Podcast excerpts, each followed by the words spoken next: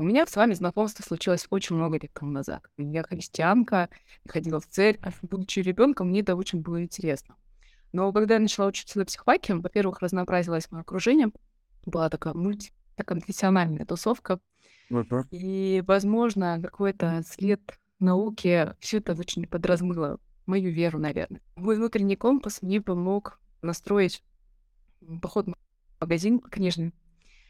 Точнее, две книги, которые я оттуда унесла, это было «Радикальное обращение Корина Типпинга» и книга «Путь духовного поиска» именно Евмении.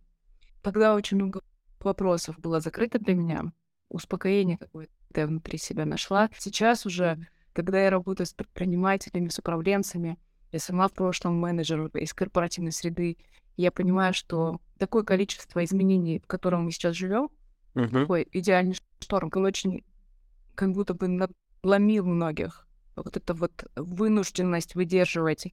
Прошлый год, последний, а чаще всего ко мне приходили люди и говорили, потеря смысла, кризис жанра, я не знаю, зачем я, ради чего все это и так далее. И даже те люди, которые добивались каких-то супер классных успехов в своей работе, делали действительно классные продукты, которыми пользуются миллионы людей. Осознавая это, у них был кризис смысла. Конечно же, невозможно управлять другим, если у тебя внутри э, какая-то дыра, если mm-hmm. это здесь у тебя самого не закрыто, если ты сам не управляешь своим собственным состоянием и энергией. Поэтому я пришла к вам, чтобы попросить вас поговорить с нами об этом, поговорить о том, что такое духовная энергия. Современная интегральная психология говорит, что есть четыре типа энергии. Физическая, психическая, когнитивная и духовная. И мы обо всем говорим, но кроме духовной, как так, так получается, вот именно в бизнес-среде. Всему уделяем внимание, но не этому. И я предвкушаю наш разговор. Спасибо за честь быть приглашенным, как в таком случае говорят. Когда вы так дерзновенно назвали, что такое духовная энергия, поговорить мне ничего не остается, как вспомнить мою замечательную учительницу Джуди Делазье. У меня прям прямая передача от нее. Я ее очень до сих пор чту и люблю. И как-то на одном НЛП-семинаре кто-то задал ей вопрос из зала, что такое духовная энергия. Она говорит, ну вот, она перечисляет все три вида энергии, психическую, физическую, когнитивную. И говорит, есть еще spiritual energy, говорит, ну, мы тут с Фазером и Евмением поговорили и пришли к выводу, что духовная энергия бесконечна. Все остальные три вида конечны. И вы так немножечко, конечно, безусловно, в курсе этой пирамидки логических уровней. Да. Там да. очень часто и в российском бизнес-пространстве, НЛП-пространстве эту пирамидку транслировали в урезанном виде. То есть пирамидка на верхней точечке «Я» написано. А то, что там еще миссия и духовность, еще два уровня, как будто бы этого, ну, э, этот факт игнорировался. Вот это так удивительно было. То есть рисовали пирамидку до уровня «я». Ну и понятно, что если мы только на эго-энергии э, держимся, то мы используем только три вида энергии. Существует следующий уровень. Миссия предназначения, призвание, предназначение, миссия у этих слов в моем словаре разные значения. Но вот это чувство, что я призван чем-то большим, жизнью, Вселенной, какой-то задаче. То есть в коллективном поле вот это самое морфогенетическое поле пресловутое долго выбирало, кто бы поразбирался с тем или иным ну, скажем, затыком в эволюции, в общественном сознании, в жизни, и выбрала меня. Мы, мы говорим уже почти что как религиозные люди, как мистики, но лучшие представители бизнес, э, элит, я имею в виду консультанты и там терапевты, они непременно пользуются этими вещами. Мы воспитывались вот на этом, на, мы возрастали в 90-е, потом в начале 2000-х на этом оранжевом уровне, то есть улучшение, интенсивность, оптимизация, новые проекты, но кайфовали от всех трех видов энергии и забыли, и забыли о духовном. Нам казалось, что духовное это какая-то архаика. Mm-hmm. Но нет, оказывается, это вовсе не архаика. Это реальность. И потом уже открытие Рупорта Шелдрейка и, конечно же, э, кого-то Николы Теслы, безусловно, Берта Хеллингера, ну вот оно привело нас к тому, что существует некая большая система. Как она работает, нам до конца неизвестно. Самые разные религиозные системы а, пытались вывести эти принципы в виде каких-то законов Вселенной, заповедей и так далее. Но сейчас мы уже подходим как исследователи, отчасти с научной точки зрения, и поэтому понимание призвания, а, предназначения и миссии, они а, в нашем мире приобретают особую такую актуальность. Если я, например, призван быть, ну, допустим, хирургом, и оказываюсь в зоне каких-нибудь военных действий. У меня по 12 человек, а может быть по 15 эм, людей, которым нужна срочная медицинская помощь. Из этого чувства миссии я черпаю силу. Кто, как не я, это сделает? Давайте сейчас дам определение миссии. Это когда как будто бы на руке чего-то высшего ты как перчатка. Ты полностью Скажи, я отдаюсь. Я всего не знаю. Не все хирурги знают до конца случаи, с которым им приходится иметь дело. Но я берусь, и, пожалуйста, кто там есть наверху, помогите мне это сделать качественно. Из этого состояния миссии приходят озарения и инсайты, только не путать с галлюцинациями. Музыка, поэзия — это как будто бы не я, но через меня. Что-то такое через меня пришло. Я вообще не знаю, как это пришло. Я только записал. Точно так иногда, если вы ведете тренинги или консультируете, на каком-то этапе вы пытаетесь всеми тремя видами энергии работать, но если чувство миссии, присоединенность это есть, раз приходит какой-то ответ или разрешающая фраза, и проворачивается за одну фразу. Все остальное было подготовка к этой фразе и как бы послевкусие сказано. Вот, вот это чувство миссии, предназначения, для чего я здесь, что ценное я привношу. Еще один вопрос, который Джудит мне тогда подарила, а, звучит приблизительно так. А, значит, э, что я буду делать в любом случае, даже если деньги мне за это платить не будут. Вот. Ну, потом принцип икигай. Вы, наверное, знаете его, что я могу делать, что хочу и что востребовано. Вот если в этом плане сбалансировано, то я делаю легко и без усилий. Вот. Ну, например, вот в моей жизни открывались самые разные уровни миссии, и я этому высшему, этому полю чувствую себя посвященным человеком. То есть когда-то лет 20 назад я называл это Господь, я шел через личность Иисуса Христа в это все, и как бы там есть такая очень простая Молитва Господь, используй меня для того, для чего тебе нужно. У Бога нет других рук, кроме наших, поэтому вот руки, вот ноги, вот сердце, вот язык, вот глаза, вот мозг, пожалуйста. Вот мне эта посвященность, я ее открыл впервые через монашество, все легко и без усилий. А, то есть происходило в моей жизни и происходит, потому что если есть посвященность какому-то делу, у тебя не возникает вопрос, мое или не мое. Если тебе дается какая-то идея, у тебя нет вопросов э, по поводу того, сможешь или не сможешь, хватит денег или не хватит, а, как бы окупится это или не окупится. Ты просто делаешь, и вот это с чувством предназначения миссии, это уже имеет отношение непосредственно к духовным энергиям. То есть как выше, в коллективном поле, сейчас объясню, что это такое – коллективное поле, чтобы было понятно для тех, кто впервые с этим понятием встречается, и, может быть, ну, как бы популярно эту тему объясним. Итак, в коллективном поле, ну, например, вот стая волков, и старый волк, который вожак, умирает. А, а каким-то образом, без особых дискуссий, договоренностей и голосований, появляется какой-то волчара, и все как-то аккуратно, а, значит, ты. Ну, окей, и поехали. Ну, так же было и в первобытных временах. Так, кстати, выбирали священников в древней церкви, не в современной, когда через семинарий, через образование, а в древней, когда видели какой-то мирянин, прихожане, он наиболее посвященный, наиболее слышит вот это водительство Бога. И ему тогда говорили, мы выбираем тебя священником, а теперь езжай, рукоположись туда к епископу и возвращайся. То есть происходило не институционально, а по факту того, что поле выбирал, признавало в большей степени, чем выбирал.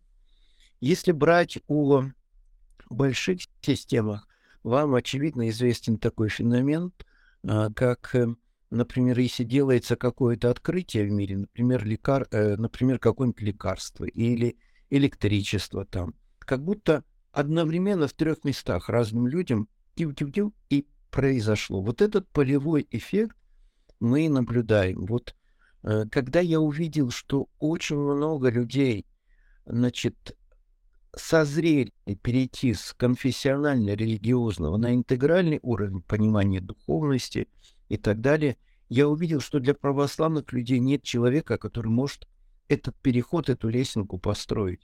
И так родились мои посты там в Фейсбуке, ВКонтакте, а потом и книжка из них «Путь духовного поиска», вот, которая попала к вам в руки. Вот. И сейчас я вижу, ну вот, например, что потом иногда случаются ситуации ремиссии. То есть ремиссия – это когда миссия твоя в сути остается неизменной, но меняется контекст. Еще одна моя такая э, отчасти ремиссия после этого этапа, когда я видел, что на самом деле в современном сложном мире, например, батюшкам, служителям веры – недостаточно выслушивать грехи и отвечать стандартно по древним источникам. Необходимо знание практической психологии. Человек очень усложнился, а методы и подходы остаются старыми. И тогда, раз, значит, мы, э, я начал изучать практическую психологию, самые разные направления, и начал адаптировать это к православному языку. Так родилась моя книжка «Путь духовного поиска». Толстенная, 550 страниц – Потом, кстати, у меня формального религиозного образования нет. Я в семинариях ни в каких не учился. И потом я узнаю, что по моей книжке преподают в нескольких семинариях дополнительный курс психологии. Ну, как сказать, как там говорит поэт, но поражение от победы ты сам не должен отличать. Мне как-то это было, ну, приятно, но я писал не для того, чтобы быть в трендах. Вот, или, может быть, подчеславиться, что ВОК, типа, как меня признали. Нет, я написал и отпустил. То есть это называется, когда автор закончил книгу или произведение, она больше ему не принадлежит. Вот. То есть люди читают, люди понимают так или не так, тебя это уже не волнует. Потом я увидел вот такую штуку, да, я начал консультировать. А, большинство людей, которые приходили ко мне, и это была моя новая миссия, а, они приходили из нерелигиозного контекста. И иногда человеку вот любимый оставил, душа болит.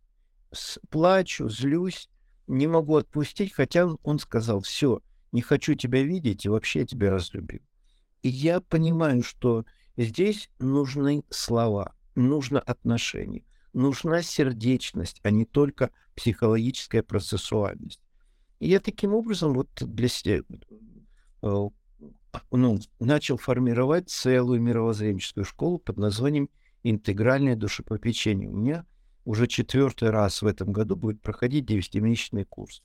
То есть каждый раз я нахожу нечто новое, и я знаю, что в той или иной теме я исчерпываюсь, и мне становится неинтересно, но мне нахлёст дается какая-то новая тема какая-то новая тема, какая-то новая задача. И это мы говорим только про на уровне миссия, призвание, предназначение.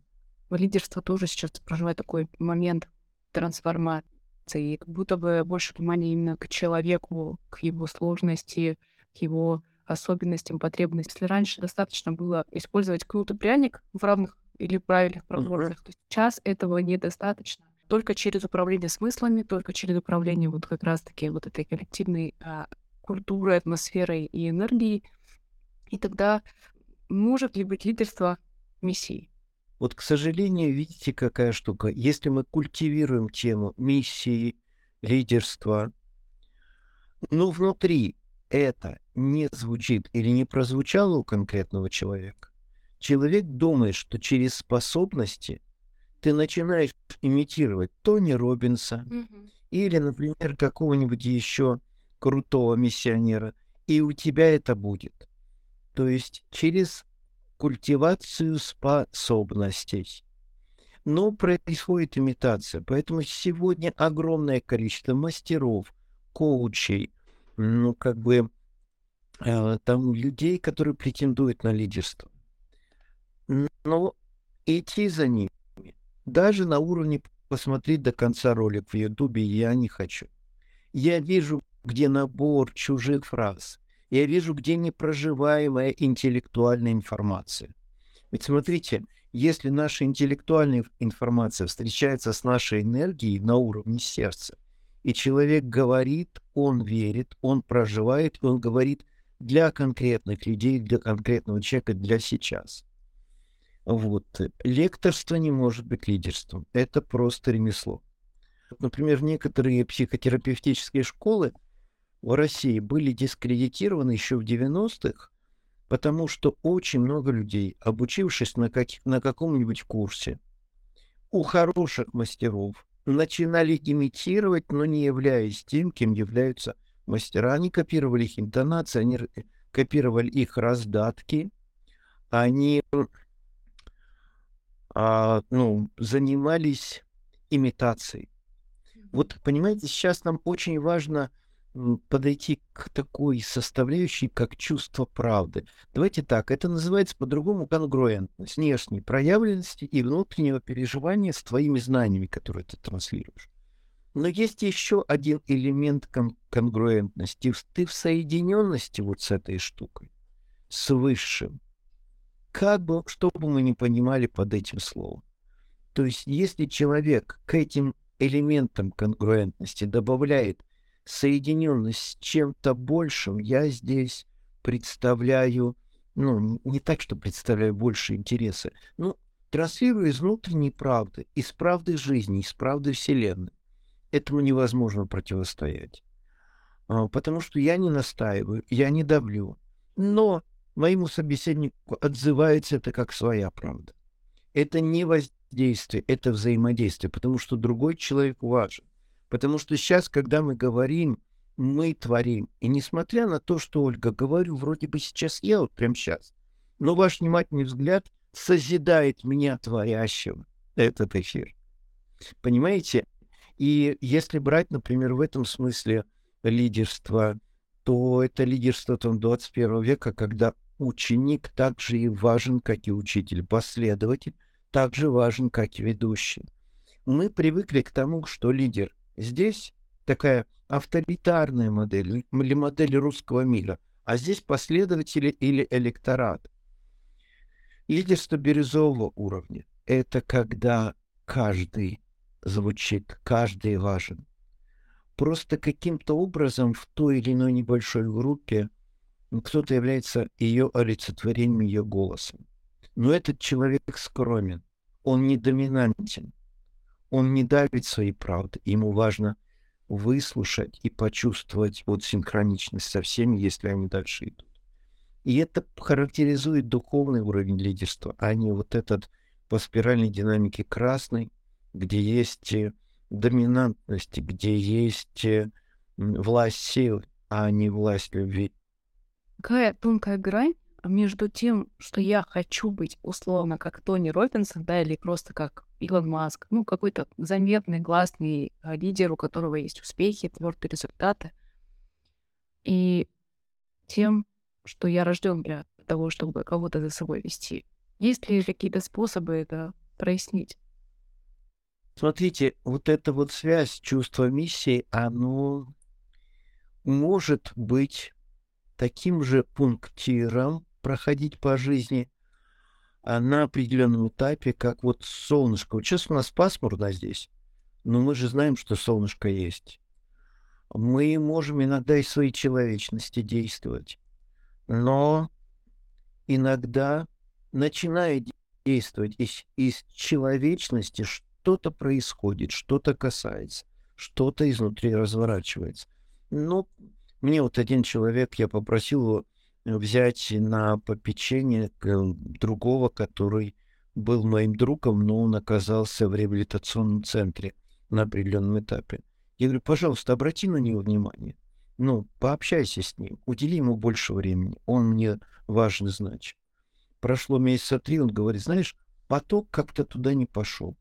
Я говорю, знаешь, как поток идет? Я тебе скажу.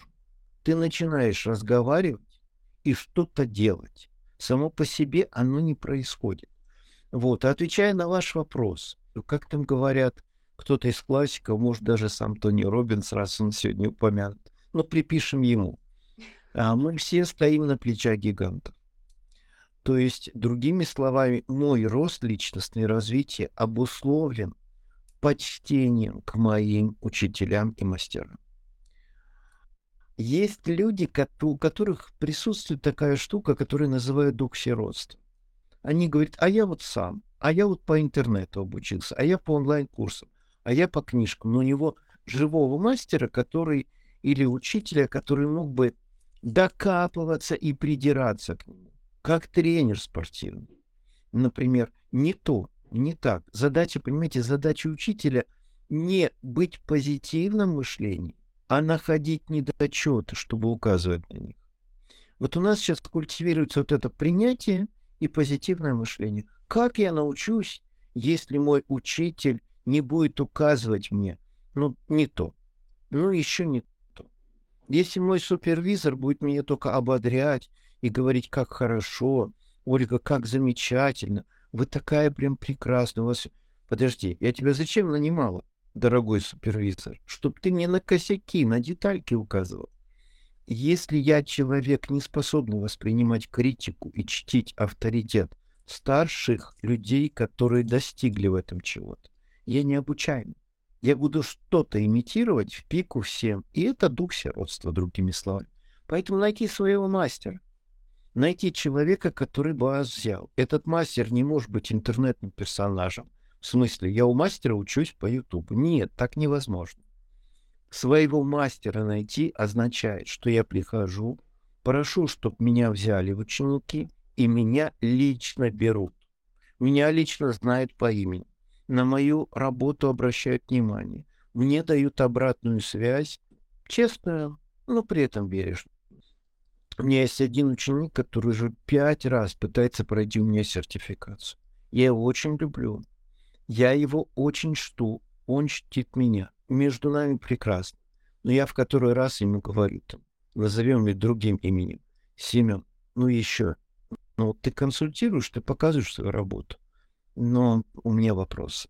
Я, я не вижу, что это консультация, которую мне, как твоему супервизору, не надо доделывать. Ты распарываешь человека, задаешь вопросы, ты не справляешься, мне приходится присоединяться, потому что это же моя ответственность, что на моем семинаре это происходит.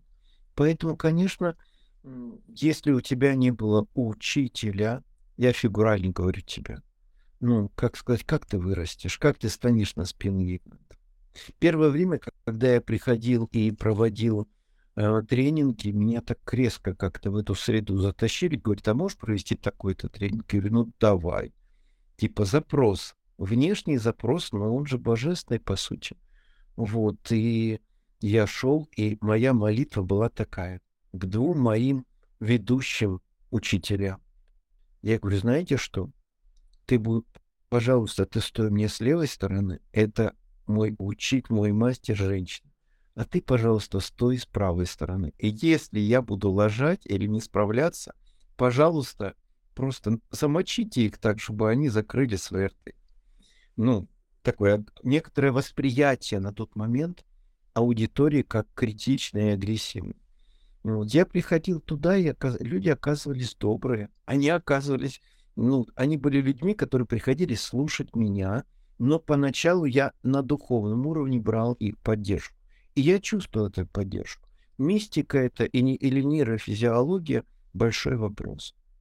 Вот. Но если ты научился чтить божественный поток в реализации твоего учителя, ты становишься в цепочку мастеров, ты становишься в преемство. И второй момент очень важный, что тебя в круг мастеров принимают. То есть люди, которые реализовали свой дар, свое предназначение в той области, в которой хочешь ты, признают тебя своим, равностным. Ну, не младшим уже, а равностным, не, не подмастерьем, а мастером. Вот. И это некоторый показатель, он внешний, он социальный. Вот. И мне кажется, что вот то, что у нас культивируется под видом личностного роста, очень часто это актуализация эгоичной природы человека, а не э, раскрытие духа. Дух, он соединяет всех. Эго надмевается над всеми.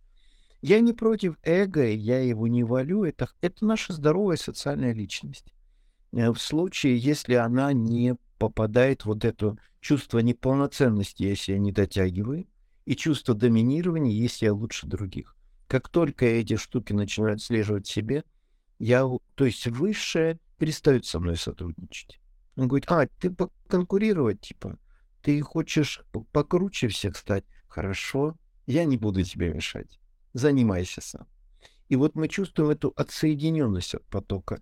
Знаете, феномен вот этих потоковых состояний исследовал, в частности, на музыкантах. Вот они говорили, что, знаешь, что может в музыканте убить желание писать?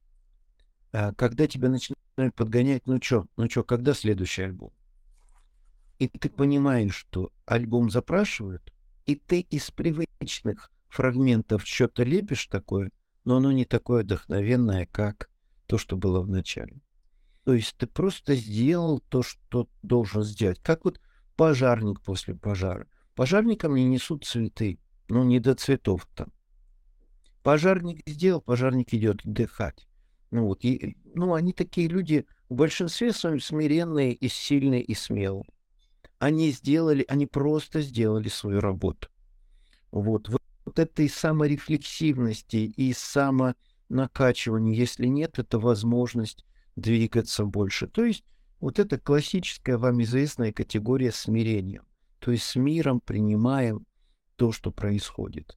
Открытость на обратной связи своих учителей и коллег чего еще можно там, вот такие какие-то вещи. И, и возрастаем потихонечку, постепенно. Слава богу, у нас в 21 веке есть такой замечательный инструмент роста и обратной связи, как YouTube. Это, кстати, один из тренеров. Вот выпустил я какой-нибудь роличек, смотрю количество просмотров и комментариев. Это живая обратная связь. Смотрю, э, там можно по аналитике смотреть, сколько досмотрели до конца. Если 33% досмотрели до конца, все окей, хорош. Если не досмотрели, я рефлексирую, потому что народ-то врать не будет. Смотреть всякую фигню, да еще и до конца, да еще если целый час, ну нет. Вот. Поэтому все работает с нами, все дает нам обратную связь. Мы возрастаем, но вот в этой потоковости, соединенности с Высшим, самая большая загадка. И ее сымитировать невозможно. Мне хочется продолжить им конкуренцию. Потому что в корпоративной среде должность предполагает конкуренцию, умение выдерживать эти корпоративные игры. Uh-huh. Власть, влияние и вот это все. И вообще, в принципе, отсюда как бы вытекает следующее, что искренность, уязвимость и большой громадный страх близости в корпоративной среде, вообще в корпоративных отношениях. Как вот к этому риску открыться, как этот переход можно начать? С чего? Я хватаюсь за ключевое слово, которое мне, вы мне как футбольный мячик кинули и как теннисный.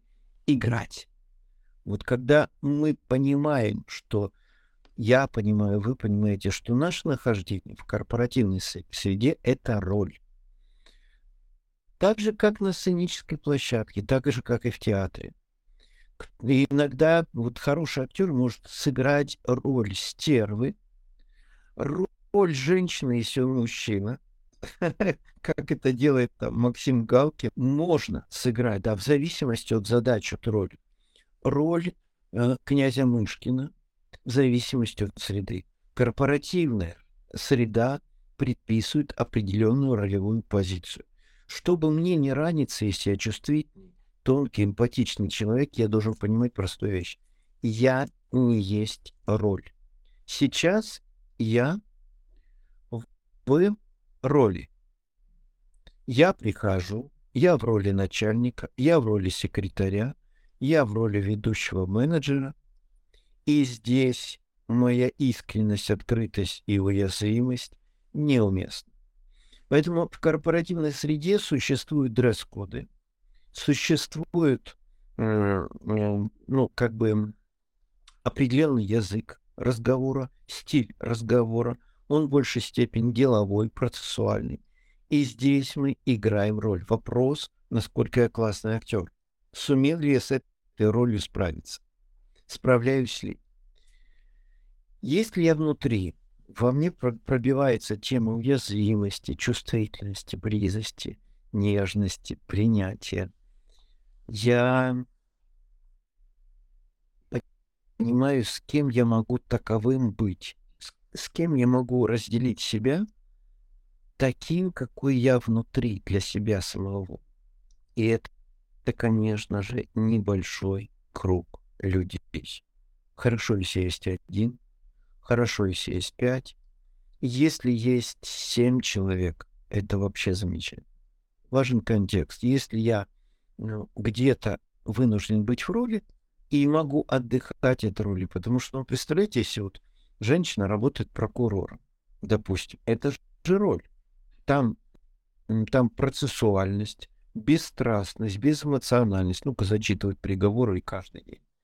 Но если она не снимает, застряла в роли, она приходит домой, и она начинает прокурорствовать в квартире. Так, почему здесь не убрано? Я не поняла, я пришла с работы, там ничего не готово как уроки вып, уроки сделал, вот эта штука, да, там, вот. Очень часто люди в этой роли застряют. Есть м, ситуация, когда родитель застрял в роли контролирующей мамы. Неплохо, если мама контролирует. Но если она не может любящую включить, она застряла. Насколько я осознан к к своим ролям. И, безусловно, мы сейчас с вами тоже находимся в ролях. Вы в роли собеседника интервьюера, я в роли ответчика, и поэтому я и позитивный, и играю понятиями, и иногда для того, чтобы показать свои погоны, употребляю какие-то спецтермины, потому что роль это предписывает. Но если мы с вами, например, ну давайте так вот пошутим, так решили, понравившись друг другу, решили замутить, мы будем говорить вообще иначе. Скажу вам очень хорошую историю от Джудит. Она говорила, что одно время в Калифорнии была популярна на расхват одна женщина. Она такая выглядела просто как такая полненькая толстушечка. А, а ее пригла- приглашали в разные корпорации, она работала ровно 21 день и потом уходила, принципиально нигде не оставаясь. У нее был совершенно чудесный дар создавать э, такую атмосферу семьи, где люди открытые, добрые. То есть она кому-то цветочек, кому-то тортик, кому-то, о, прекрасно выглядишь. То есть она такая мама-старшая сестра. И когда, э, естественно, расслаблена, но не совсем расслаблена, люди чувствуют на работе, им хочется на работу, у них результат финансовый повышается. Ей платили огромные деньги, и просто разные корпорации перекупали ее, предполагая больший заработок. То есть вот эта человечность, она привносила в корпоративную среду, но у нее была такая работа. И до конца никто не знал, почему ее взяли. Потом только это все обнаружилось. Но поначалу она просто приходила как рядовой сотрудник, ей разрешалось любую, любого человека снять с рабочего места, отвезти в кабинет и поить там чайком. То есть не какие-то сплетни, разговоры вести и так далее. Понимаете, и здесь я о чем говорю? О гибкости внутри систем. И самый гибкий элемент определяет стабильность системы. Это правило систем такое. Поэтому я думаю, что в 21 веке, дай бог, чтобы в России, вот такой корпоративной культуры, ориентированной на чувствительность, гибкость, результативность одновременно будет больше. Вот. Но Но пока мы находимся вот в том, что сейчас только рождается и формируется, я думаю, что соответствовать своей роли, качественно играть ее. И не пытаться э, ну, купить, например, там шампунь в продуктовой лавке. Ну, условно говоря, если мы приходим на работу, здесь важный результат и моя такая базовая ресурсность, позитивность и так далее. А про близость и уязвимость это не совсем. Есть над чем подумать. Как раз над очеловечиванием корпоративных культур, бизнесов в нашей стране. Надеюсь, и за пределами мы работаем. Все чаще и чаще встречаются у предпринимателей новый взгляд. И я думаю, что если бы эта женщина где-то рядом находилась, она бы точно пользовалась спросом здесь и сейчас а, в наших компаниях точно. Мне еще интересно поговорить про служение. Я та организация. Ни один человек в этой организации, ни один отдел в этой организации не существует просто, чтобы существовать. Все решает какую-то задачу, удовлетворяет чьи-то потребности. То же самое я могу сказать и про менеджеров, что их суть, как бы суть лидерства, она все-таки в первую очередь в служении. Ни один лидер не нужен сам по себе, он ни, никакой пользы не несет. А его польза только в служении своим сотрудникам, в служении компании, бизнесу. Другой стороны, работая очень много с выгоранием, я вижу, что люди путают служение и, спасение других. Как бы вы это прокомментировали? И опять же, какую бы рекомендацию, может быть, вы дали, чтобы это отличать, что есть служение, а что есть спасение, которое ведет тебя обязательно к истощению?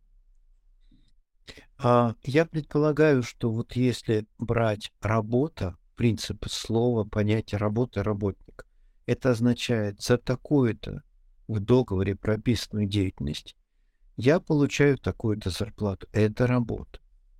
Служение — это когда я как-то так создан или заточен под то, что давать больше, чем предписано штатно-должностными обязанностями. Если ориентирован на то, чтобы давать больше, это служение. Служение, служение нельзя обязать человека, вот, вот в этом смысле. Но можно создать условия, при котором человеку раскрываться и давать от избытка будет результативным. Теперь я могу давать от избытка в случае, если я наполнен сам. Если я ищу собственной значимости и то, что я вот значим, я нужен людям, и начинаю отдавать последнее, вот, например, вот, вот, от, вот здесь нет в этом стакане избытка, здесь наполовинку, значит, надо восстановиться или найти источники восполнения. Когда у меня будет через край, тогда я отдаю больше служений. А если мне не через край, я работник. Я просто выполняю, ну, как бы те или иные характеристики, что очень трудно для людей творческих профессий. А лидерство — это непременно творчество. Поэтому ответственность лидера перед самим собой — следить за степенью своей ресурсности. Не выгораю ли я? Хочется мне делать то, что делаю? Делаю ли я это с энтузиазмом, с удовольствием? Или я как бы, блин, уже все задолбало. Так, уезжаю в Таиланд, на Бали, куда угодно. Не могу. Все. Вот, вот эти, к этим сигналам нередко мы не прислушиваемся, действуя по автоматизму. Спасательство вообще это очень такая православная тема, но она прописана в русском поле. Вот. И поэтому все живут для других, и никто не счастлив от этого. То есть мой принцип живи в удовольствии, в счастье для себя. И из этого мы становимся неким излучением в этот мир. И мы становимся вот этим животворящим потоком в этот мир. Ну, понимаете, я бы мог бы развить тему, если бы это была, скажем, индивидуальная консультация, здесь бы я начал задавать вопросы. И здесь бы мы сходили в детство. И здесь бы мы сходили в семейную жизнь. А, потому что есть, ну, почему в отношении с супругом, с партнером. Потому что если самый близкий человек в нас, мужчина и женщина, неважно, не верит, нашу самооценку подрубает, мы очень много теряем на от, выяснение отношений, на состоянии полураспада, полуразвода, то ли разойтись, то ли еще потерпеть. Мы не результативны. Если семья и дом не являются нашим тылом.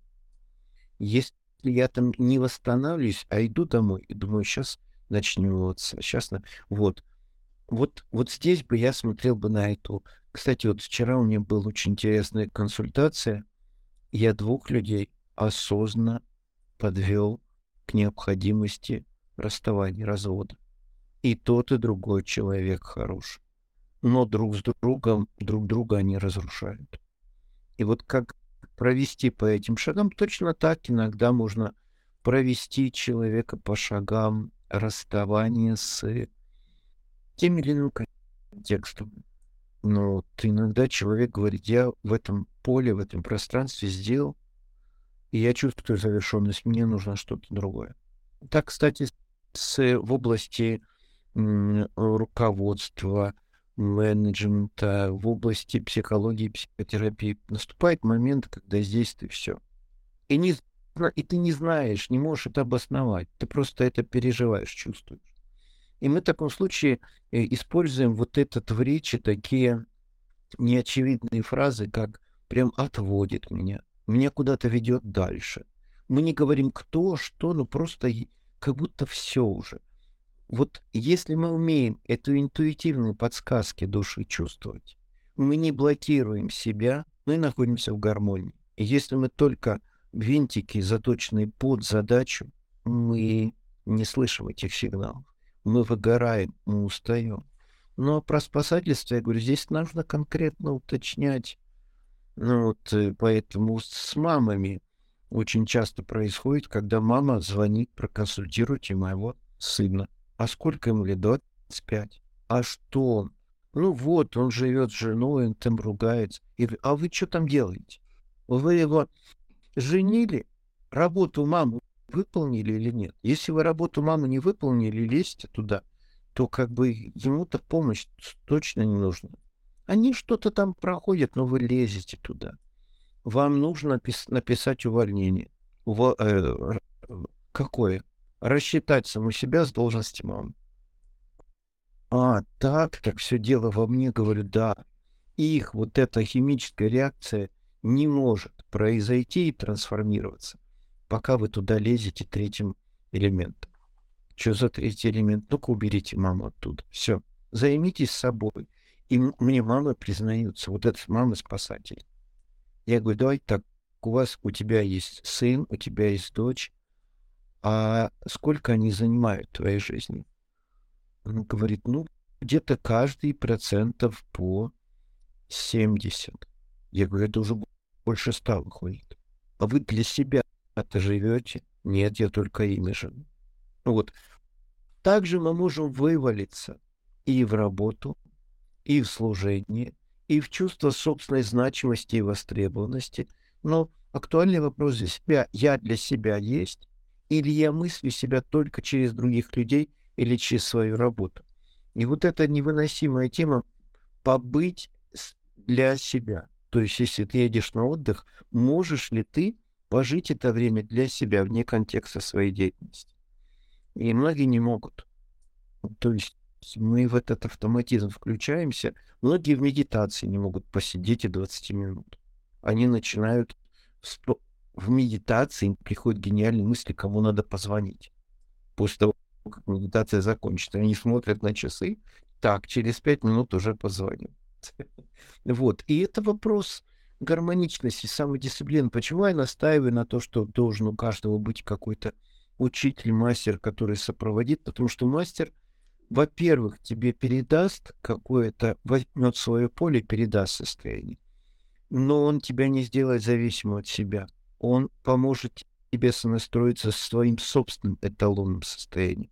То есть вот этим пресловутым нулевым, вот этой белой дырой, из которой будут приходить тебе чувство собственного «я», ну, это квазар называется, вот эта точка до большого взрыва, которая вот, если я, мне получается сонастроиться с ней, или получается в, эту, в это пространство ученика вести, вот, после этого я говорю, ну теперь ступай. Вот. Если я хочу найти себе духовного наставника, куда идти? У нас есть огромное пространство под названием YouTube, интернет, Facebook, Контакт, Инстаграм. Смотри, да, тексты читать не нужно. Смотри, как человек говорит. Интуитивно смотрим. Ответы на то или состояние того, чего бы ты хотел себе. Вот и сейчас, в отличие от тех времен, когда интернета не было. Я рос и формировался, когда не было интернета. Я находил по сарафанному радио таких людей. Я ехал далеко, я уделял этому время. Но мне важно было, сейчас я скажу очень важную штуку, быть увиденным кем-то в своей потенциальности. И чтобы мне это сказали. Если ты пробиваешься и растешь, ты можешь не знать вообще, кто ты, но опытный человек тебе не так, чтобы буквально скажет, а как бы намекнет. Это разговор не о энергии, а о жизни, мне кажется, это действительно такая маленькая часть а, темы. И если я могу еще один вопрос задать, я бы воспользовалась этим. Конечно. Есть возможность восстановить когнитивную умственную энергию, если, например, ты устроил себе digital detox, ну, отключил все телефоны, uh-huh хотя бы 30 минут в день молчишь, кажется, что это очень близко к восстановлению духовной энергии. Есть ли какие-то вот не то чтобы гарантированные способы волшебной таблетки, но что-то близкое к этому? Что можно делать, чтобы помогать себе восстанавливать духовную энергию? Хотя бы два-три способа, чтобы мы ушли и как-то попробовали это внедрить в свою жизнь. Про духовную энергию скажу, ну, как сказать, единственную вещь это глубинное чувство внутренней правды, не зависящее ни от ситуации в стране, ни от того, сколько у меня было любовников или любовниц, ни от объема моей карьеры, ни от объема моих денег. Просто чувство глубинной внутренней правды, наполненности и ясности. Digital Detox приветствую. А, а, массажные практики самые разные приветствую. А, глубокое сердечное общение с людьми, которые тоже спутники на этом пути. Приветствую, только без бухла. Ну, вот. Да, да. Потому что когда мы выпиваем, мы раскованнее, но это не наше естественное состояние. Вот, поэтому каждый свою тропинку к себе глубинному находится. И измерение Бога, жизни, высшего смысла, оно находится не там, а находится где-то там. У меня даже возникло такое подозрение, даже маленький инсайтик, что когда мы уходим из тела, душа уходит из тела, мы как будто не туда куда-то уходим, а куда-то очень туда. То есть в самой глубине мы выдыхаем, но в самую глубину себя. Мы растворяемся, вот, но вход во внутреннее измерение высшего, он через самую глубокую глубину. И, и на самом деле вот Digital Detox я очень приветствую, потому что когда мне нужно сходить в мои райские сады, которые внутри, я иду туда, и чем глубже, тем там емче, прекрасней и интересней. Но я должен помнить, где дверь выхода из внутреннего мира во внешний мир. Многие люди, уйдя во внутренние миры и открывая эти красоты, они стали как будто более аутичные, шизоидные, асоциальные. Вот они уходят, они что-то там творят, но им уже не интересно с людьми. То есть просветленному человеку это сансара неинтересно. Все, живите как хотите, я не буду никого спасать. Все, я нашел себя. Я предпочитаю балансировать на этой точке внешнего и внутреннего мира. Поэтому, когда я путешествую вглубь, я не ухожу слишком далеко.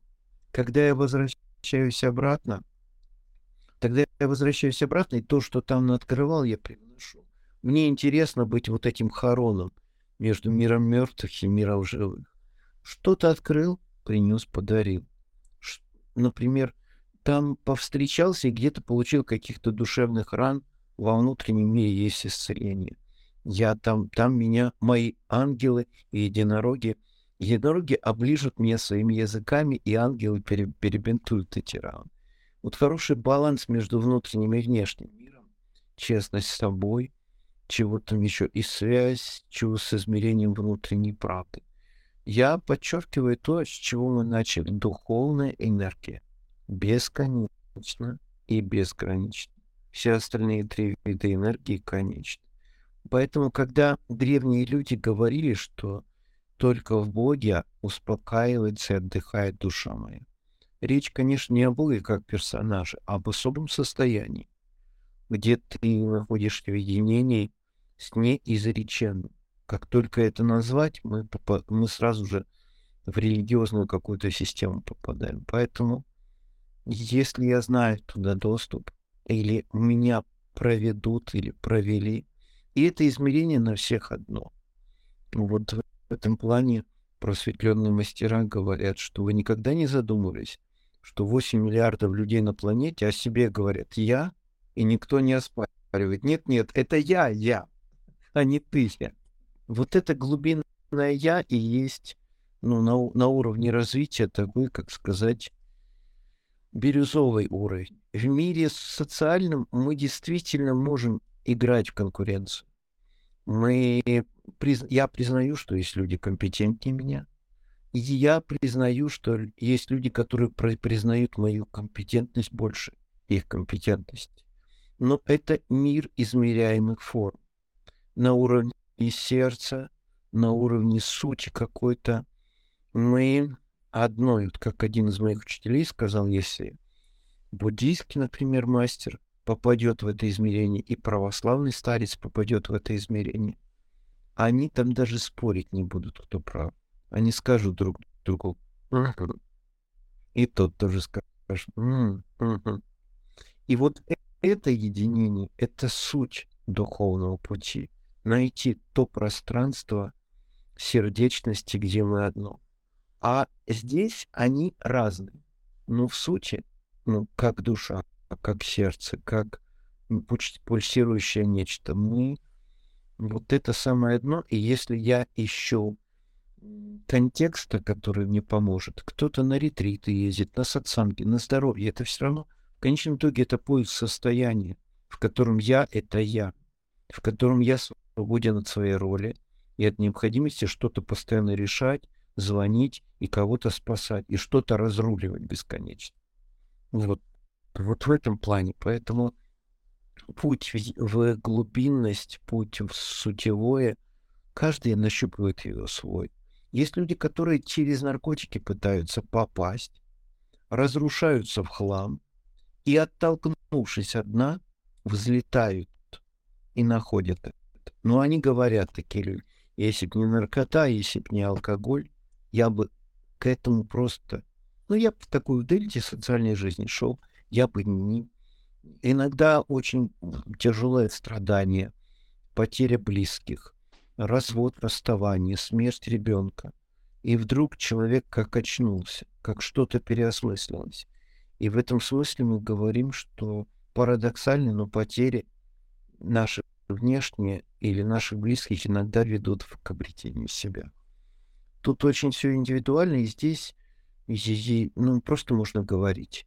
Вот рядом человек есть, и мы говорим, и любой там мастер, учитель, он помогает нащупать внутри этот путь, но не настаивает на уникальности своего пути. Вот. Так потихонечку двигаемся, и чудеса случаются. Мне необычайно резонансно и приятно говорить с вами. Я слышу вашу слышимость, и это не дежурный комплимент в конце разговора. Спасибо большое. Это очень ценно. Я вообще огромную благодарность испытываю за этот разговор. Мне, конечно, очень хочется еще, еще, еще, особенно когда вы заговорили про зависимых. У нас же есть еще и трудоголики и так далее. Ну, в общем, оставлю этот голод. Наверное, в этом тоже есть какой-то смысл. До новых встреч. Спасибо вам огромное.